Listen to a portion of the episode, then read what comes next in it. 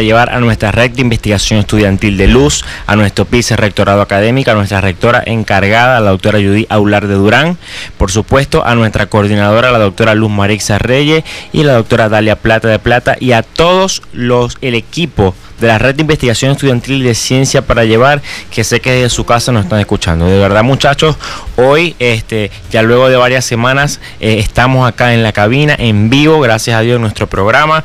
Pero bueno, este no es posible sin todas las personas que colaboran y que están detrás de estos micrófonos. Y para eso tenemos los créditos, ¿verdad, Rafael? Así es, no podemos avanzar sin mencionar los créditos. En la dirección de Luz Radio, la profesora Elizabeth Miquilena. En la producción general de la estación, Gustavo Gutiérrez. En la dirección de Ciencia para Llevar, el profesor Edinson Castro y el profesor César Pérez. En la coordinación académica de Ciencia para Llevar, la doctora Luz Marixa Reyes. En la edición y montaje, el técnico Adolfo Pestana y el universitario Rafael Borges. En la producción general del programa, mi persona, el universitario Rafael Linares. En la asesoría de producción, la doctora Dalia Plata y el universitario Julio Morales. En la sustentabilidad financiera, el doctor Julio Carrullo y la universitaria Maima González. En la difusión y promoción, los universitarios Rafael Borges, María Hernández, María Sanabria, Yalimar Paredes y Adrián Nichaparro. En los controles, nuestro amigo Ángel Villalobos y ante los micrófonos, Rodrigo Narváez de la Escuela de Medicina y Rafael Linares de la Facultad de Odontología. De verdad que eh, cuando llegué hace unos minutos a la emisora me sentí emocionado porque tenía mucho tiempo sin venir, tenía creo que dos meses aproximadamente sin estar acá y de verdad que este es un espacio el cual amo, a pesar de que no estudio locución, comunicación, ese tipo de cosas, pero en este espacio he podido aprender, desarrollar capacidades y bueno, de verdad este agradezco mucho a Luz Radio porque siguen manteniéndose de pie. Hace unas semanas eh, estuvo cumpliendo 29 años la emisora al aire y esto es algo digno de admirar que sigamos de pie, que Luz Radio siga de pie, que la universidad siga de pie y que Luz y Ciencia para Llevar sigan aquí al servicio de ustedes para informarles, entretenerles, educarles y orientarles en este tiempo tan difícil que estamos viviendo. Así es, Rafa. Bueno, en nombre de todos los muchachos de Reluz, también queremos felicitarte, Rafael de paso, eh, de paso, ser el coordinador de la red de investigación estudiantil, actualmente se encarga de lo que es la coordinación del programa Ciencia para Llevar. Yo años anteriores lo hacía, ahora Rafael se encuentra, bueno, es el pilar fundamental al lado de la profesora Luz Marixa y la profesora Dalia Plata del programa. Y bueno, de verdad los felicito mucho. El programa eh, ha sido un éxito. Yo creo que viernes a viernes hemos, hemos visto cómo Ciencia para Llevar ha crecido.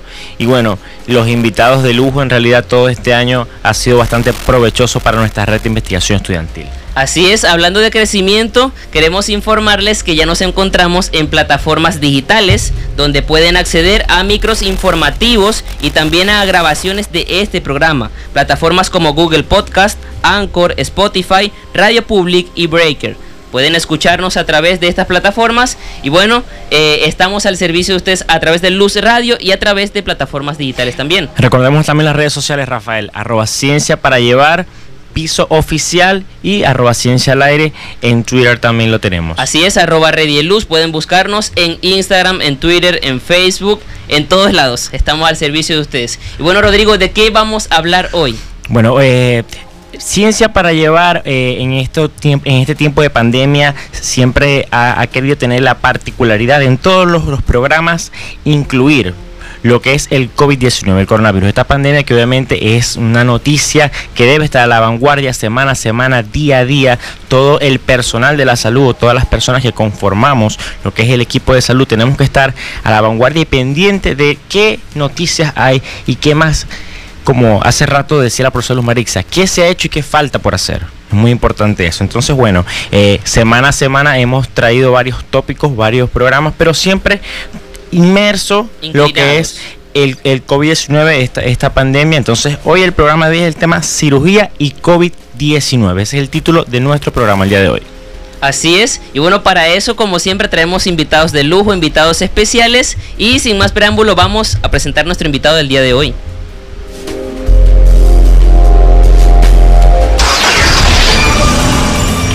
Nuestros invitados, sus ideas y nuestras inquietudes.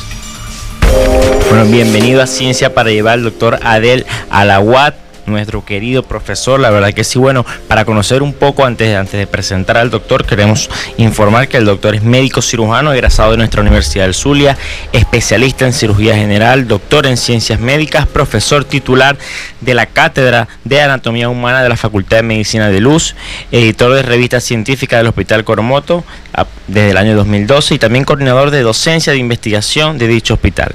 Además, asesor de trabajos de investigación de Red Luz y por supuesto el fundador y el director de el CEDIA, el Centro de Investigación de Anatomía Humana que se encuentra ahorita, yo creo que es uno de los mejores centros de investigación que tiene nuestra Facultad de Medicina. Siempre se ha lucido, ha sido brillante y ha estado presente en todos nuestros congresos y en todas nuestras revistas científicas.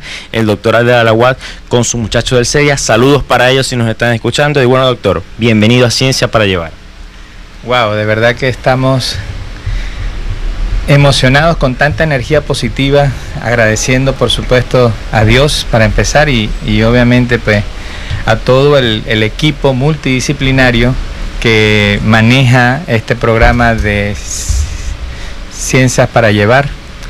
Obviamente darle el agradecimiento a la vicerrectora Judy Hablar, así como también a Luz Marixa, a Dalia y a todos ustedes, Rodrigo, Rafael. De verdad que, se siente uno en casa y se siente con tanta, con tanta academia, el ambiente lleno de, saberes que por supuesto, muchachos, a todos, a la SEDIA, a la comunidad estudiantil para la difusión e investigación del conocimiento de la anatomía humana, a todos los integrantes, a todos los estudiantes de la Facultad de Medicina, profesores, vaya para ustedes un hermoso y gran saludo. Quiero también informarles, por supuesto, que ya no estamos en, eh, el Hospital Coromoto, pero estamos ahora en otros proyectos, con otros planes, eh, impulsando siempre la academia con ustedes. Muchísimas gracias muchachos por este espacio que nos brindan para poder hacerles llegar a toda la comunidad un poquito más de prevención en COVID y cirugía. Gracias. Así es. Bueno, doctor, eh, como mencionaba Rodrigo anteriormente, hemos estado durante todo este tiempo de cuarentena y de pandemia hablando sobre ciertos temas específicos inclinados hacia el COVID-19, como lo es la alimentación, como lo es el uso correcto de las medidas de prevención, como es el distanciamiento social, el uso del gel alcoholado, del lavado de manos, de todas estas cosas que cada ciudadano desde su casa debe aplicar, de la salud mental, cómo organizarnos en la parte económica, eh, cómo desarrollar las actividades de educación a distancia, pero hay algo muy particular y es dirigido a los profesionales de la salud que se encuentran expuestos en el hospital, eh, que arriesgan sus vidas, eh, para poder seguir atendiendo a los pacientes que tal vez están urgidos por un tratamiento quirúrgico. Entonces eso es lo que queremos que las personas puedan conocer hoy, cuál es el riesgo que eh, pueden sufrir nuestros profesionales y qué actitud debe asumir el paciente ante, bueno, tuve que esperar ante mi tratamiento quirúrgico porque simplemente eh, llegó el COVID-19 y pues no pueden desarrollarme eh, ciertos tratamientos o bueno, o debo asumir de que me van a llevar a quirófano aún con todo eh, el caos que se encuentra alrededor. Sí, Rafael, mira, hay muchas incógnitas y muchas interrogantes que se generan con respecto a la cirugía de todos los pacientes que estaban planificadas, ¿no? Me refiero a las cirugías electivas. Evidentemente cuando se presenta la cuarentena, eh, se presenta el primer caso de COVID en Venezuela, se genera la activación de un cerco epidemiológico con el propósito de autolimitar esta expansión del virus a nivel nacional, que brillantemente pues ejecutó nuestro gobierno con el propósito de contener la epidemia, generar lo que se denomina el aplanamiento en la presentación de la curva de casos que se van a generar o que se generaron desde un principio en Venezuela. Eh, ¿Qué hacemos nosotros desde el punto de vista hospitalario?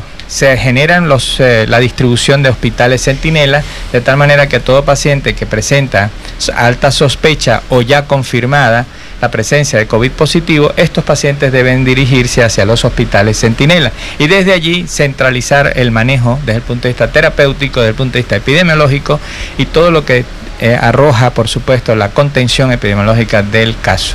Eso implica, pues por supuesto, investigar los contactos posibles que hayan tenido, el núcleo de la familia, esos centros a donde ha, estado este, esta, esta persona.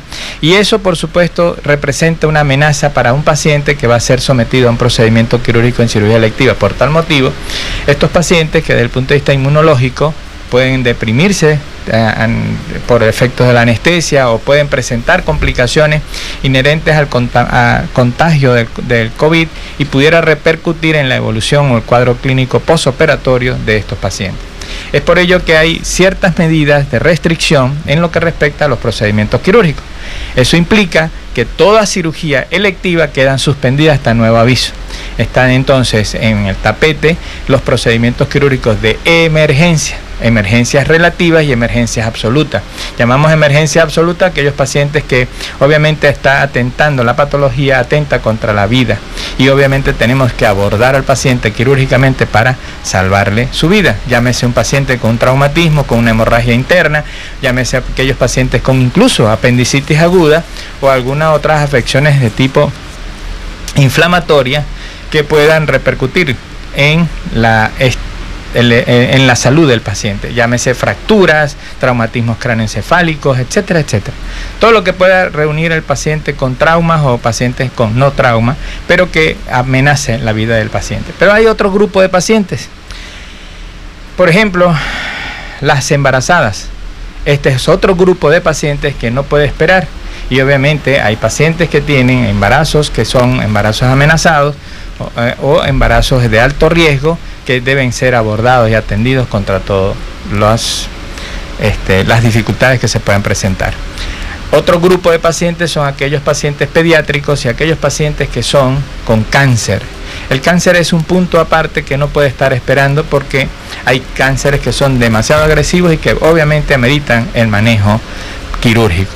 En otro episodio hablaremos de algunos detalles. Así es, en el próximo segmento vamos a seguir conversando sobre este punto bastante importante, pero en este momento vamos a la pregunta de la semana.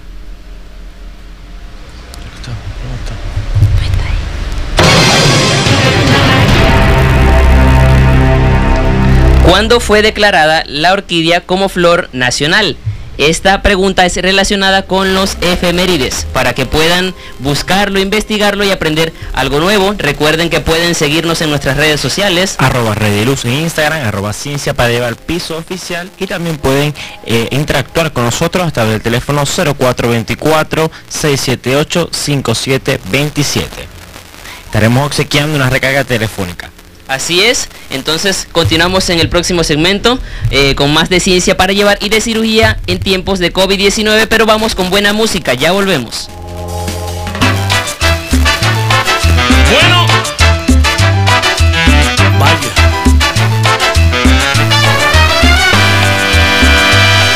Soy el profesor Ruiz Ruiz Rua, Ruiz ¿Qué clases a domicilio da?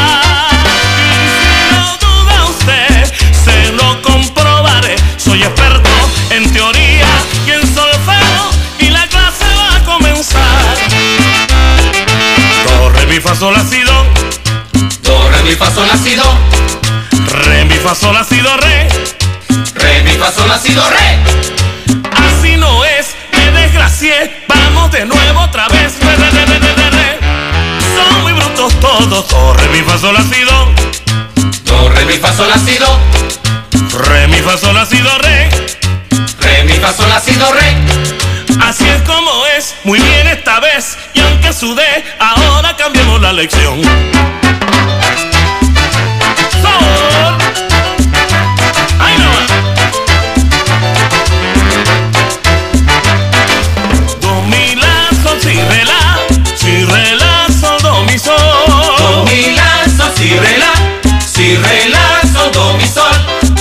Fa sol, re mi fa sol la, re mi fa sol la, sol fa mi re do, do mi la sol si re la, si re la sol do mi sol, do mi la sol si re la, si re la sol do mi sol, do re mi fa sol, re mi fa sol la, re mi fa sol la, sol fa mi re do. Tiempo, escucha Edwin Pulgar, pa que bailemos con la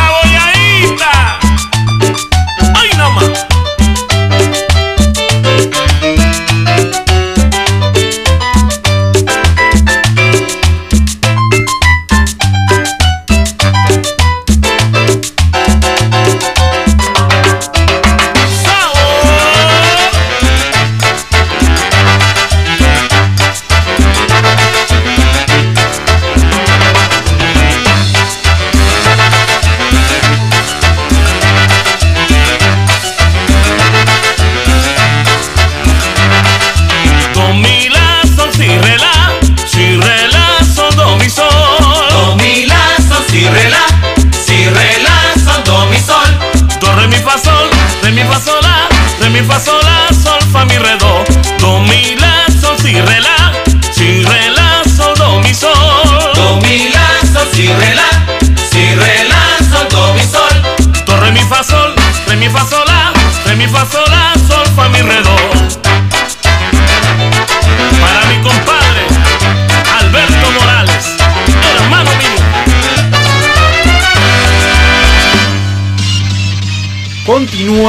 Ciencia para Llevar, el programa de la Red de Investigación Estudiantil de la Universidad del Sur. Continuamos en tu programa Ciencia para Llevar a través de Luz Radio 102.9. Hoy, viernes 22 de mayo, hemos estado conversando con el doctor Adel Al-Aguad sobre cirugía en tiempos de COVID-19. Así es, nuestro tema de hoy, Rafael, como ya lo dijiste, es cirugía y COVID-19. Nuestro invitado en el segmento anterior lo, tenemos acá, el doctor Adel Alaguat, profesor titular de nuestra Universidad de Zulia, de nuestra Facultad de Medicina, y estamos conversando, doctor, eh, acerca de este tema, las cirugías y el COVID-19. En el segmento anterior nos comentaba de que, bueno, las cirugías electivas por los momentos no se estaban realizando, sin embargo, eh, aquellas cirugías que comprometan la vida de un ser humano, en este caso de los pacientes, por, por resumirlas, eh, pacientes eh, con cáncer, mujeres embarazadas, ¿verdad? con, con, un embarazo de alto riesgo, lo que son cirugías pediátricas, eh, traumatismo, traumatismo todas, todas aquellas patologías, ¿verdad? O accidentes que pongan en riesgo la vida del paciente, en este caso si realizamos la cirugía o los médicos realizan la cirugía. La pregunta sería, eh, ¿existe algún protocolo, algún algoritmo para esta, para, para estas cirugías y cómo se hace en este tiempo de COVID-19 estas cirugías, este, que bueno, que aunque tengamos la pandemia, igualmente son un requerimiento y tenemos que realizarlas? Claro. Hay diferentes aspectos, ¿no? Vamos a, comentar, ya que estamos en la tónica de las indicaciones de la cirugía. Hay pacientes que, por supuesto, mm, tienen patologías que son patologías que no ponen en, riesgo la vida del paciente, como por ejemplo las hernias inguinales, aquellos pacientes que tienen cálculo en la vesícula, aquellos pacientes que tienen enfermedades inflamatorias intestinales que pudieran transformarse en una cirugía de emergencia, pero que en el momento pueden estar este, recibiendo tratamiento médico, o, o cualquier otra patología que verdaderamente pueda controlarse más no someterse a un procedimiento quirúrgico ante esta situación de pandemia a nivel mundial. De hecho, hemos estado conversando con pacientes, con médicos de otras latitudes, en este caso predominantemente de médicos que están laborando en hospitales en Madrid, en España, eh, específicamente pues en Puerta de Hierro.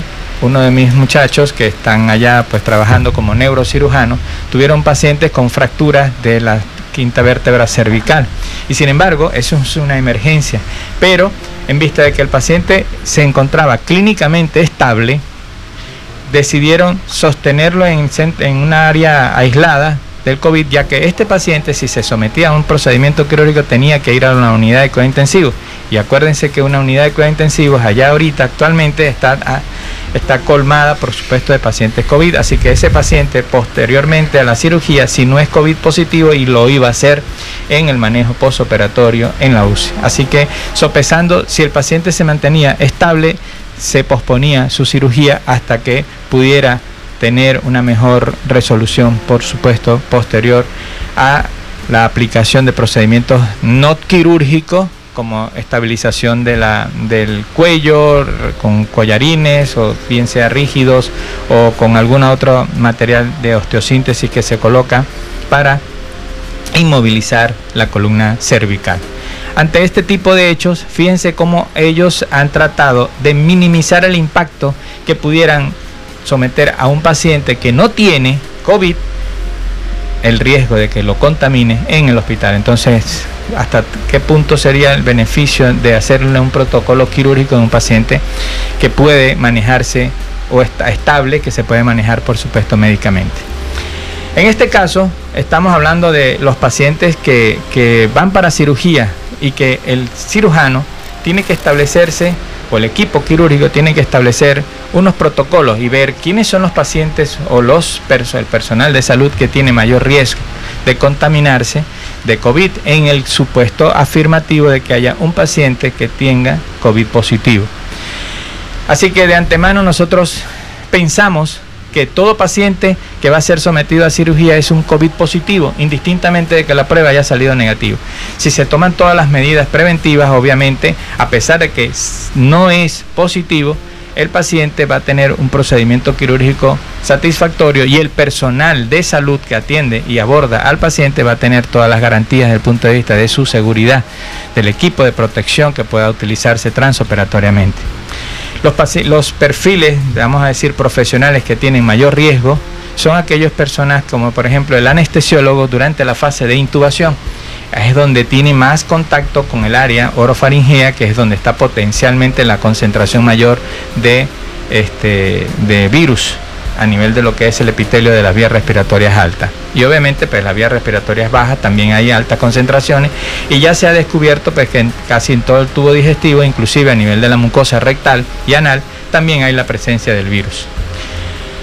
Adicionalmente, el riesgo que va a obtener el cirujano cuando hablamos de procedimientos de abordaje intraoperatorio, hay la presencia también a nivel del líquido peritoneal. Entonces imagínense la posición del cirujano si adopta la cirugía de abdomen abierto la cirugía de abdomen cerrado y la polémica que se ha prestado a nivel mundial acerca de si la hacemos o no la hacemos con la aerolización de las partículas de, líquido que se vaporizan y entonces comienzan a estar en el ambiente. Y estamos hablando de un ambiente que está cerrado, pero que sabemos que todos los pabellones deben tener presiones positivas de tal manera que puedan evacuar prácticamente todo el aire que se encuentra circulando en el área de quirófano. A pesar de todo ello, sin embargo, existe el riesgo. Existe el riesgo a pesar de todos los equipos de protección, los médicos se siguen contaminando en España, los médicos se siguen contaminando en Italia y siguen en Estados Unidos, que ahorita es la cuna mundial de la pandemia, con la mayor casuística del planeta, en donde también se siguen presentando casos en el personal de salud. Así que se establecen protocolos. Dentro de todos esos protocolos implica que dos días antes tiene que hacerse las pruebas respectivas el paciente para proteger al personal, que a pesar de todas las medidas de protección que pueda adoptar el trabajador del área de la salud, llámese desde que el camillero que trae al paciente, que transporta al paciente, hasta el cirujano que opera al paciente y el anestesiólogo, y así también con todo el equipo quirúrgico, hay que evitar, por sobre todas las cosas, de que el personal que está brindándole el apoyo no se contamine, porque entonces pasa a ser el paciente ya no el médico tratante o el personal de salud que apoya a la comunidad en general. Así es. Doctor, una pregunta. ¿Considera usted que luego de un médico haberse contaminado y haberse recuperado, debería volver al, al hospital? Ok, esa es una pregunta muy, pero muy interesante. ¿Por qué? Porque el hecho de que un paciente haya sufrido la enfermedad no implica de que esté inmunizado. De hecho, hay varios casos reportados a nivel mundial en donde se han repetido hasta tres veces infecciones por COVID. Eso, eso significa que el paciente sale y está supuestamente inmunizado y realmente no lo, no lo está el paciente regresa nuevamente con COVID positivo, que le hacen la prueba de PCR y reporta nuevamente positivo. Eso significa que no es que debe regresar, no, todo lo contrario, debe mantenerse en cuarentena, debe mantenerse en, eh, en sus respectivos domicilios, resguardarse de la salud y obviamente resguardar el resto de los familiares para evitar la transmisión interpersonal entre los respectivos miembros de la familia. Por eso las políticas que se han adoptado acá acerca del aislamiento de la persona con COVID positivo es por el simple hecho de que evitemos la transmisión, evitemos el contagio, evitemos la expansión. Y eso mismo estamos haciendo nosotros inclusive en, eh, en residentes, en médicos que han estado en contacto con pacientes COVID positivos. Usted, doctor, como cirujano general, yo le haría esta pregunta y, y la hago, o sea, sobre todo para todas las personas que nos están escuchando.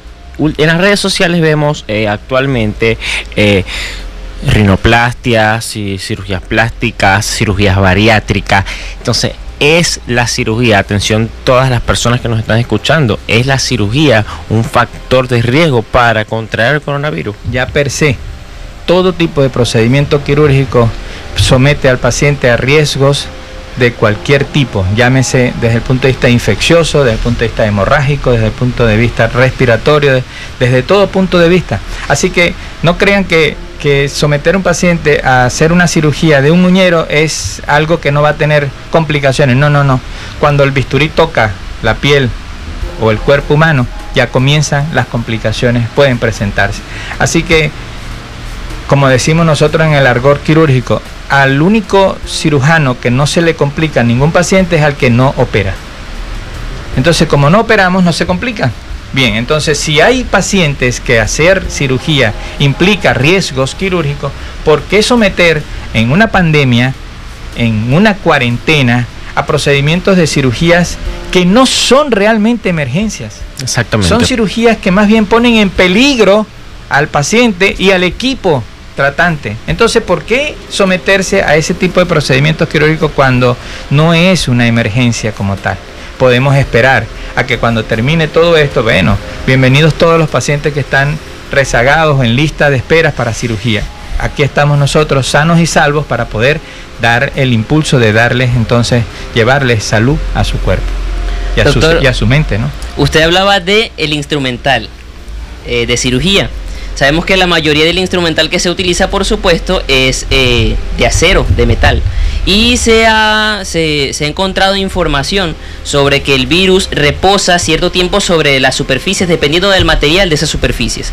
¿Cuánto tiempo eh, reposa el virus sobre el acero, sobre el metal, sobre el instrumental? ¿Y cuál sería el protocolo de desinfección y esterilización de ese instrumental?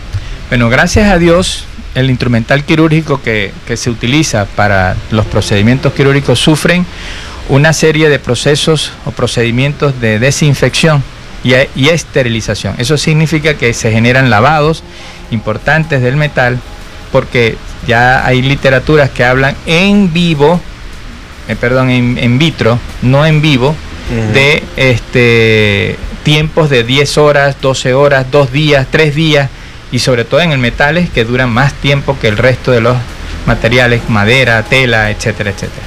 Pero entonces, si estamos hablando de ello, es porque están en, eh, en, un espacio cerrado y calcularon el tiempo, pero luego hicieron otros trabajos de investigaciones en donde lo colocaron en ambientes abiertos y entonces dijeron que el tiempo se reducía. Pero obviando todos esos aspectos, no importa el tiempo que pueda durar el virus en, los, en las piezas de instrumentales quirúrgicos, no. Pero sí, lo que sí importa es el sistema de lavado para la desinfección y el sistema de esterilización que se utiliza, que es a través del autoclave. En este caso, como son materiales de, osteos, de, de metal, acero quirúrgico, se utilizan el autoclave con altas temperaturas por más de una hora o 45 minutos de, este, de exposición a esas presiones de, alto, de alta temperatura con vapor de agua, lo cual pues, puede traducir en la no solamente en la muerte del virus o desintegración de la partícula viral, sino también de hongos, bacterias y una serie de este, microorganismos que pudieran llegar a producir patologías en el cuerpo. Así es. Doctor, retomando la pregunta anterior, ok, ya hablamos acerca de todas estas cirugías electivas, todas estas cirugías plásticas, todas las cirugías que, bueno, en, en tiempo de COVID-19 pueden esperar obviamente, pero también hablamos de todas las cirugías que, bueno, que comprometen, como ya le hemos dicho anteriormente, la vida del paciente. Le voy a dejar una pregunta al aire. ¿Cuál sería el protocolo específico a seguir en esta cirugía? de cesárea, este, pacientes con, con cáncer que tienen que someterse a alguna cirugía. Correcto. Y bueno, y todas estas pruebas que bueno, en, los comerciales estábamos conversándolo, vamos a dar esa pregunta abierta. Y bueno, cualquier persona que nos esté escuchando en nuestra ciudad de Maracaibo que quiera hacer alguna pregunta, interactuar con nosotros, incluso que tenía programada una cirugía y bueno, por el coronavirus no se la pudo hacer. Yo creo que este es el momento para preguntar. Tenemos acá un cirujano general. Entonces, bueno, vamos a recordar a Rafael, por favor, todas nuestras redes sociales para que puedan interactuar con nosotros. Antes de eso, vamos a escuchar la pregunta de la semana. La pregunta de la semana es cómo fue, cuándo, perdón, fue declarada la orquídea como flor nacional. Les recordamos que pueden interactuar con nosotros a través de nuestras redes sociales, arroba redieluz. Arroba ciencia para llevar piso oficial. Así es, y también pueden escribir la respuesta a la pregunta al número 0424-678-5727. Quiero enviar saludos a algunas personas que nos están escuchando, como el doctor Emanuel Ferrer, un colega. También eh, Wilmar Morales reporta sintonía y responde a la pregunta de la semana y algunos estudiantes de la red de investigación estudiantil. No voy a mencionar a ninguno porque son muchos. Les envío saludos y un fuerte abrazo a todos. ¿Cómo? Y los del CEDIA. Y los del CEDIA, por supuesto que sí, a los estudiantes eh, que pertenecen al CEDIA, que es la comunidad estudiantil para la investigación de la anatomía humana. Y bueno, ya habiendo dicho la pregunta de la semana, vamos a escuchar buena música. No te apartes de Luz Radio porque ya volvemos. Me enamoré de ti. Me ilusioné y no es raro, estas cosas siempre pasan. ¡Yeah!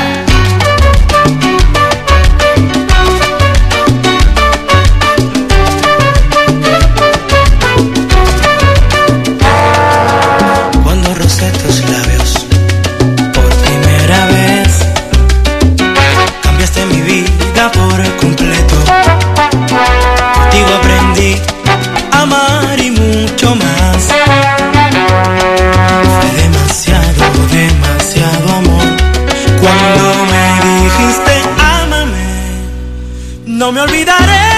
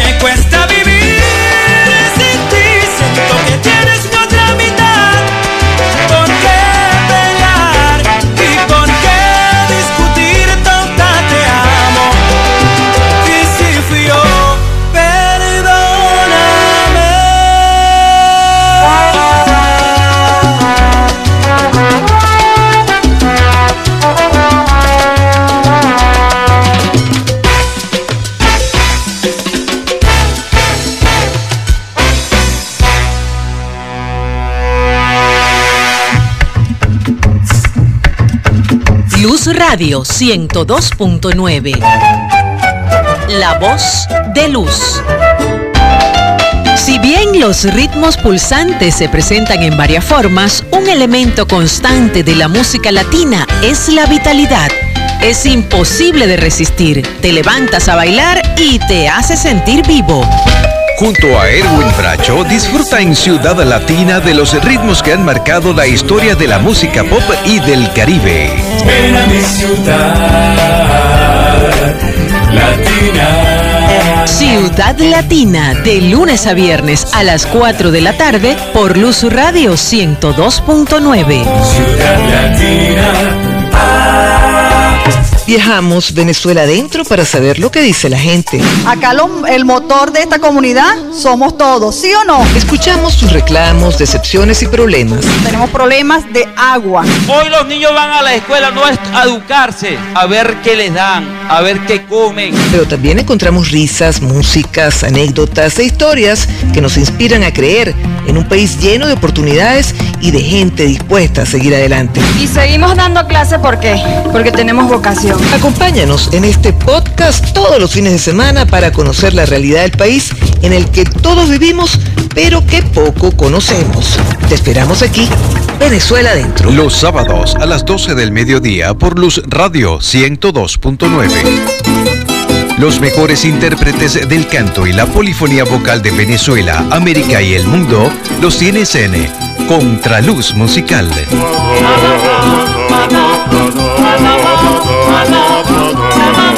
Nora Márquez, Sunilda Zavala y Ángel Chacín les presentan una alternativa radial única en su tipo, que entretiene y educa de forma amena y dinámica sobre nuestra música venezolana, el canto y la música en general.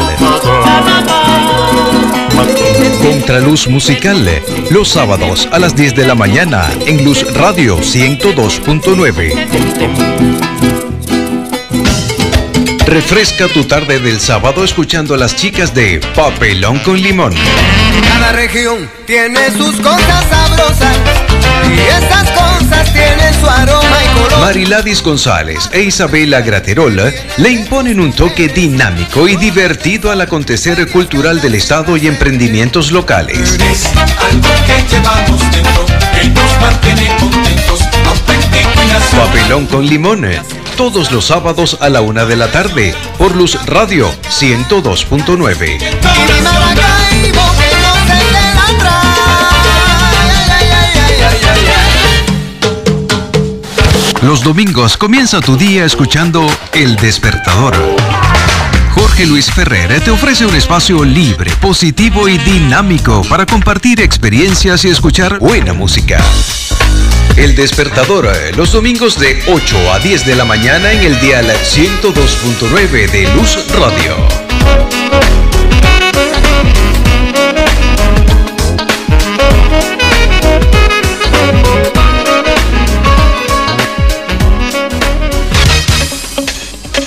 Acata las medidas de prevención para evitar contagiarte del coronavirus. Quédate en casa y disfruta de la mejor música que te ofrece Luz Radio 102.9.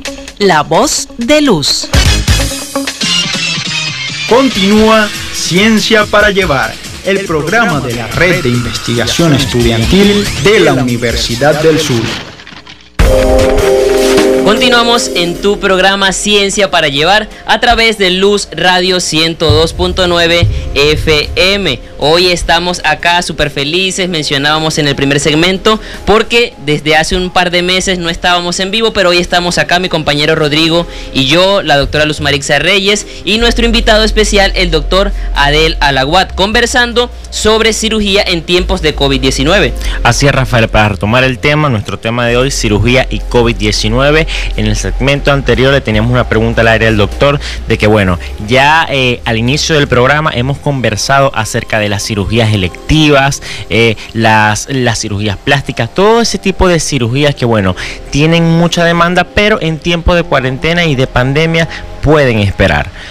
Porque obviamente, eh, bueno, siendo la, siendo la, siendo la pregunta este, bastante directa, la cirugía es un factor de riesgo para la contaminación del, del COVID-19. Entonces, bueno, una de las sugerencias y de los protocolos a seguir es que solo se realicen cirugías que comprometen la vida del paciente. El doctor hablaba acerca de eh, embarazos de alto riesgo, pacientes con cáncer, eh, abdomen agudo obstructivo. Bueno, conversaba mucho acerca de hemorragia dige- digestiva, etcétera. Pero la pregunta como tal, doctor, ¿cuáles serían estos protocolos a seguir? En el en el este en, los, comerciales me hablaba un poco acerca de la prueba de eh, la, la reacción de la cadena polimerasa mejor conocida como PCR vamos a hablar un poco acerca de eso el protocolo que se debe seguir para una cirugía en tiempo de COVID-19 Muy bien. Rodrigo, mira, hay diferentes tipos de protocolos que hay a nivel mundial. Sin embargo, la OMS ha establecido los protocolos para los pacientes que van a ser sometidos a cirugías de emergencias relativas. En este caso, por supuesto, estamos hablando del cáncer. Estamos hablando de la paciente con cesárea, para cesárea o para trabajo de parto. Estamos hablando de aquellos pacientes que son emergencias relativas con abdómenes agudos quirúrgicos, con fractura, que no ponen en riesgo la vida del paciente de manera inmediata, como las urgencias, sino que este, hay que abordarlos quirúrgicamente en un lapso de tiempo menor de 48 horas. Bueno, en esos casos pues, se han establecido como diversas prioridades o diversos protocolos, diversas ítems de protocolo. Entre ellas están que si una tomografía de tórax para evaluar desde el punto de vista radiológico o- y por imagenología las modificaciones que sufren todo paciente que tienen infecciones y que inclusive pueden tener síntomas leves o pueden no tener los síntomas y que ya se están observando a nivel radiológico lesiones que pueden ser susceptibles a través de los estudios de imagen, en este caso la tomografía. Pero también existen otros protocolos desde el punto de vista bioquímico, como el PC, como la valoración de la proteína C reactiva, la valoración del dímero D, la valoración de otras como HLD, este, y cualquiera de los otros estudios de laboratorio que normalmente se realizan en los pacientes con este para protocolos preoperatorios de los pacientes que van a ser sometidos a cirugía. Eso incluye pues por supuesto la hematología completa, los tiempos de coagulación, las pruebas de funcionalismo hepático, renales, eh, este, incluso metabólicos como la glicemia, los electrolitos para saber entonces cómo se encuentra el paciente preoperatoriamente. Otro de los valores que se toman en consideración es la prueba de la ferritina, otro de- que son prácticamente sustancias químicas que son mediadoras, que son, perdón, eh, pronósticos, que son tomados con- como valores pronósticos en pacientes como el dímero D, la proteína C reactiva y la ferritina, para que nos hablan acerca de gravedad de la infección del COVID. Pero indistintamente de ellos, ¿cuál sería la prioridad? Es que la prioridad lo que tenemos que hacer es primero identificar si el paciente tiene o no tiene el virus. Para ello entonces la prueba de la, del PCR, de la, de, de la, de la cadena de polimerasa, la reacción de cadena de polimerasa, que es 100% fidenigna porque te detecta el virus versus las otras pruebas como son las pruebas rápidas que van a detectar pues la IgG IgM que es la que te dice si la enfermedad está activa, presente y activa. Pero incluso si hay pacientes que han salido con la prueba de test rápido negativa, no implica que el paciente no tenga el virus. No, lo que implica es que el paciente todavía no ha desarrollado los anticuerpos para que, en contra de este virus. Eso significa que se requieren de mayor tiempo y por eso es que hay que repetir la muestra a posteriori, 5 o 10 días después, inclusive.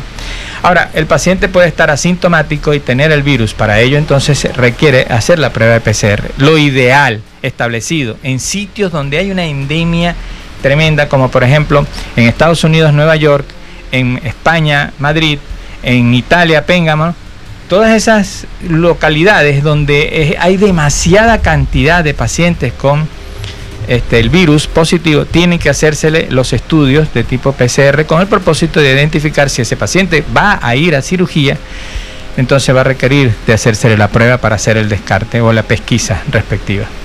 ¿Para qué entonces utilizamos dentro de esos protocolos el test de COVID rápido? Es para identificar si ese paciente tiene entonces inmunoglobulina M con el propósito de determinar si ese paciente Sí. va para otros estudios y forma parte inclusive del test de pesquisaje de, pesqui- de pesquisa activa que está desarrollando por supuesto el gobierno nacional con el propósito de, de detectar mayor cantidad de pacientes que pudieran estar infectando a otros que están asintomáticos y que están infectando, sobre todo los pacientes jóvenes y los pacientes pediátricos por encima de los 9 años de edad, que pueden tener, aunque ya se han presentado pacientes con menores edad y que tienen COVID positivo, inclusive pacientes recién nacidos que han sido transmitidos durante el trabajo de parto. Inclusive. Eh, hablar acerca de otros protocolos establecidos. No, más bien son los protocolos no tanto de laboratorios bioquímicos, imagenológicos y de estudios de PCR o estudios de pruebas de COVID, sino más bien el protocolo de seguridad para el paciente, seguridad para los trabajadores del área de la salud que van a, a abordar el paciente como tal. Una pregunta, bueno, para todas las personas que nos acaban de sintonizar en este programa cirugía y coronavirus. Para usted como cirujano general, ¿cuáles serían las únicas o las específicas cirugías que en estos tiempos de coronavirus deberían realizarse? Que usted diga, estas cirugías con pandemia o sin pandemia no pueden esperar.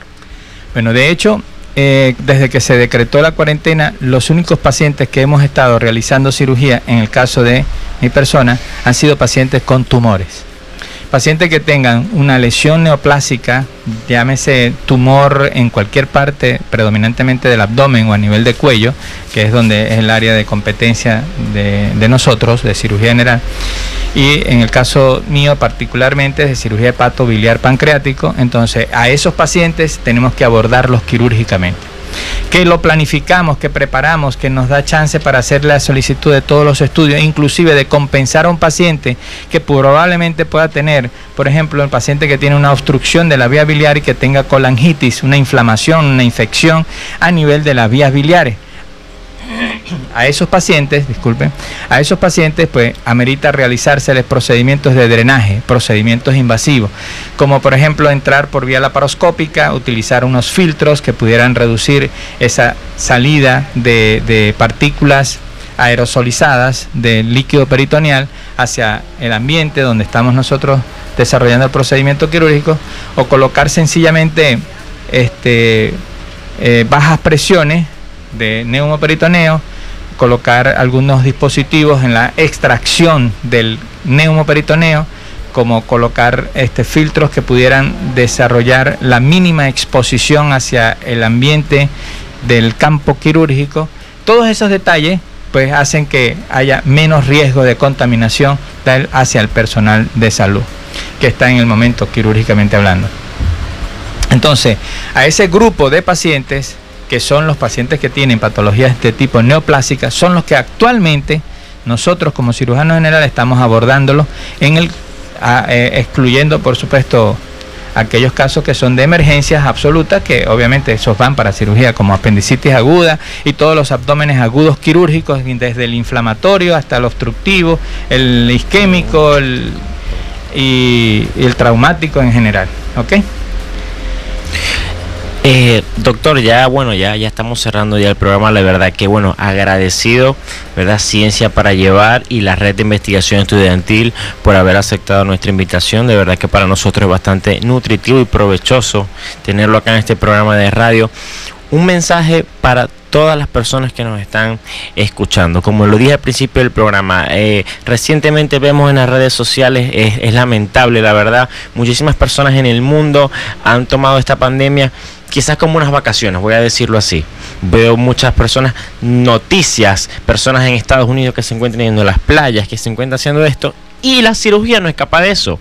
Lo digo personalmente, en las redes sociales vemos cómo actualmente se están realizando cirugías plásticas, vemos rinoplastias, cirugías bariátricas, tantas cirugías que bueno, si se puede decir no son de estricta emergencia. Un mensaje para todas esas personas de un especialista en cirugía ¿qué decirles a esas personas que bueno que aprovechan esta pandemia para ir a un pabellón? Y también a aquellos pacientes que verdaderamente están urgidos por una cirugía o que están preocupados, no saben si de verdad ellos deben o no esperar. Un mensaje para ellos para que mantengan la calma y puedan esperar el momento correcto y guardar su salud en lo más posible, tomar las medidas correctas para poder eh, mantener su salud y cuando llegue el tiempo de la cirugía pues poder asumirlo. Bien, este, digamos que un mensaje global para todos, para todas las comunidades, para todos los ciudadanos de este planeta, planeta Tierra, hermoso, lindo y bello, que inclusive esta pandemia ha traído como consecuencia la recuperación de las riquezas naturales, entre ellas por supuesto el ambiente, inclusive ya podemos respirar un aire mucho más limpio, mucho más transparente, la recuperación de la capa que nos protege de los rayos ultravioleta. Quédate en casa, creo que es uno de los lemas de las frases más de las medicinas más potentes del planeta hasta que se descubra la vacuna. Una vez que se descubra la vacuna, ya podemos entonces tener la certeza y la seguridad de que podemos circular, podemos estar nuevamente en los espacios que anteriormente habíamos este, colocado en reposo por temporalmente. Ok, perfecto, pero lo habíamos colocado temporalmente es porque vamos a regresar a esos espacios queremos regresar nuevamente al tener el contacto con la naturaleza, con los otros compañeros, con los otros hermanos, que, eh, de, que la interrelación de la humanidad, una de las características que hace que psicológicamente podamos estar funcionando en, en esta sociedad. Pero adicionalmente, lavarse las manos, es la otra de las medidas muy importantes. Cada vez que toquemos algo, nosotros tenemos que lavarnos las manos para evitar que estas manos contaminadas vayan hacia la región de la, de la cara, donde podamos obtener el contacto como tal. Y el uso del tapaboca que es otra de las barreras que nos va a proteger a nosotros y va a proteger a otros. Porque si nosotros somos los portadores, vamos a proteger a los demás de no contaminarlo. Y viceversa, si nosotros somos los que no lo tenemos, pero estamos en contacto con otra persona que sí lo tiene, pues esta barrera, más la barrera de él, va a ser un poco más difícil que pueda transmitirse. Y uno de los aspectos más importantes es el distanciamiento, tal cual como lo tenemos nosotros acá. Tenemos una distancia de más de, un metro de separación entre nosotros mismos, lo cual no estamos quebrantando ningún tipo de, de, cuarentena establecida ni ningún tipo de protocolos establecidos para garantizar que cada uno de nosotros esté perfectamente llenos de salud y evitar, por supuesto, contagio.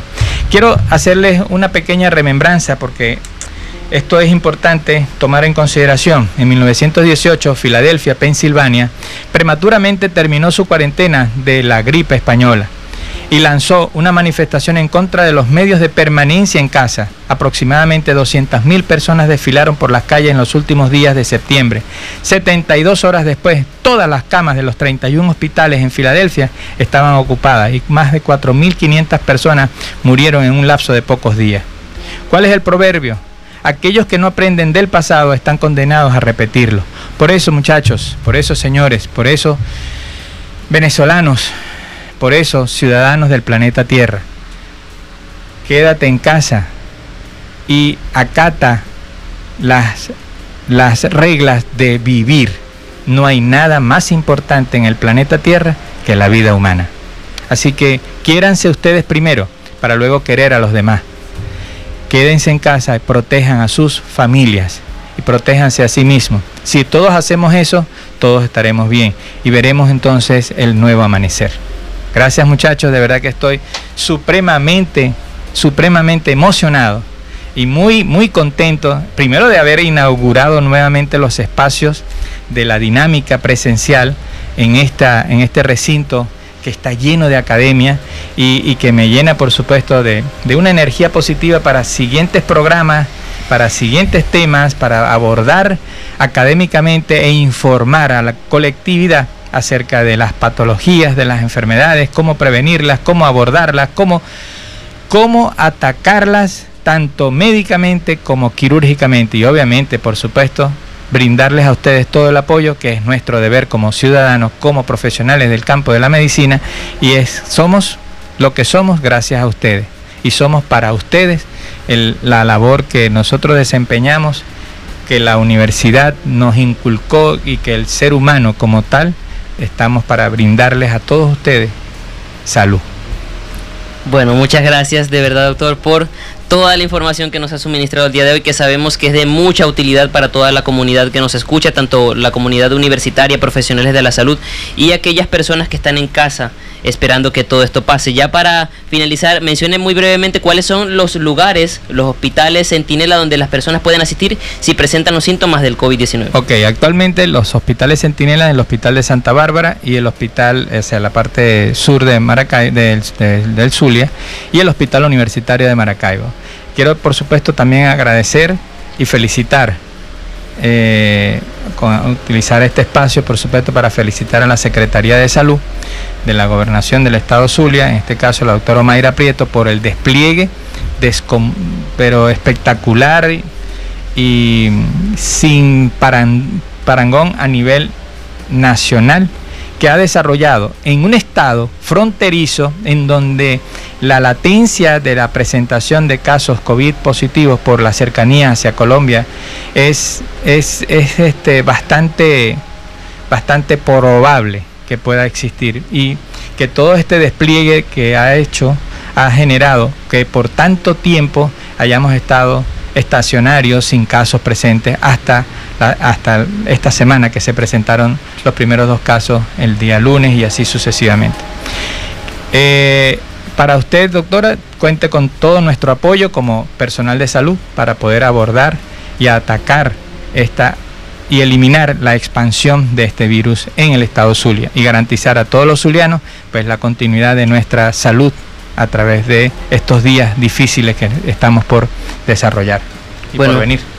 Excelente, doctor. Muchísimas gracias por su participación, por su disposición, por acompañarnos el día de hoy, por siempre trabajar de la mano con Rediel Luz, con la doctora Luz Marixa Reyes, con todo nuestro equipo. De verdad, muchas gracias por el beneficio que nos brinda no solamente a nosotros en este programa radial, no solamente a Rediel Luz, sino a toda la comunidad, a todos los pacientes que asisten al Hospital Coromoto o a todos los lugares donde usted pueda ofrecer consulta, donde pueda trabajar, porque de verdad eh, estamos para servir. Por allí hay un dicho que dice que el que no vive para servir no sirve para vivir. Y ciertamente como profesionales de la salud o como cualquier profesional en este momento, aquellos que trabajan en los supermercados, aquellos que, que nos atienden, aquellos que nos llevan la comida hasta en bicicleta, hasta la casa, todas las personas que en este momento se encuentran desplegándose, aquellos que trabajan en el transporte público, de verdad que estamos para servirles y nosotros desde acá, desde Ciencia para Llevar, para informarles aún en este tiempo de COVID-19. Así es, yo creo que el mensaje está bastante claro. Eh, la red de investigación estudiantil, ciencia para llevar, y hoy nuestro invitado de la UAT una vez nos dan el mensaje. Quédate en casa. Creo que esa es la mejor prevención que en este tiempo tenemos. Así es, vamos a escuchar por última vez la pregunta de la semana ya para despedir el programa.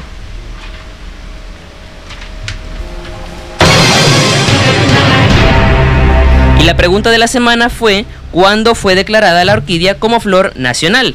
Y la respuesta a esta pregunta es 23 de mayo de 1951. Les agradecemos a todas las personas que reportaron sintonía y la ganadora del día de hoy es Máxima Guerrero, quien reportó sintonía. Así que les invitamos a seguirnos escuchando todos los viernes a través de Luz Radio 102.9, a seguirnos en redes sociales como arroba Redieluz, arroba Ciencia para llevar piso oficial, también en Twitter. Arroba ciencia al aire. Así es, y bueno, ya saben que nos pueden escuchar en plataformas digitales también, nos pueden buscar por allí como Ciencia para llevar. Les deseamos buen provecho ya cuando es el mediodía, feliz fin de semana, pero no nos podemos ir sin antes mencionar los créditos.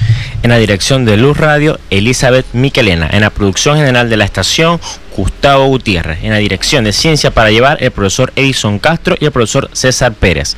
En la coordinación académica de Ciencia para Llevar, la doctora Luz Marixa Reyes. En la edición y montaje, técnico Adolfo Pestaña y el universitario Rafael Borges. En la producción general del programa, el universitario Rafael Linares. En la asesoría de producción, doctora Dalia Plata de Plata y el universitario Julio Morales.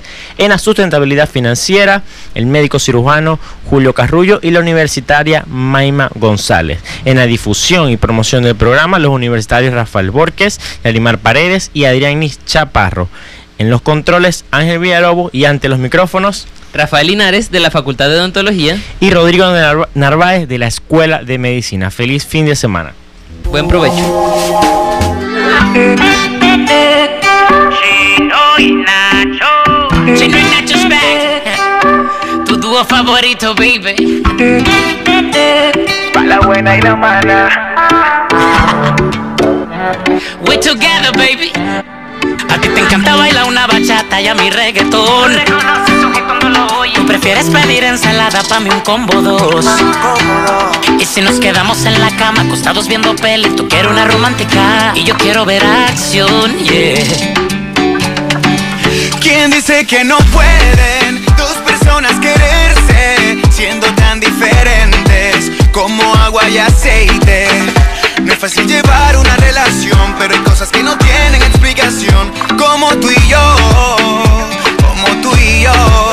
Parece raro que tú y yo nos queremos, pero nos damos amor del bueno.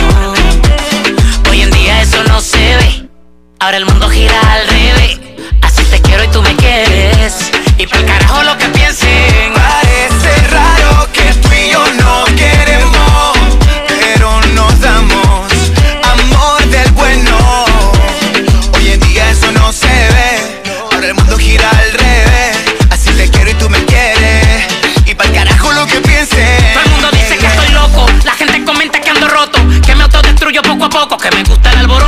Abuso de sustancias que me noto. Y que por mí es que andas en piloto automático.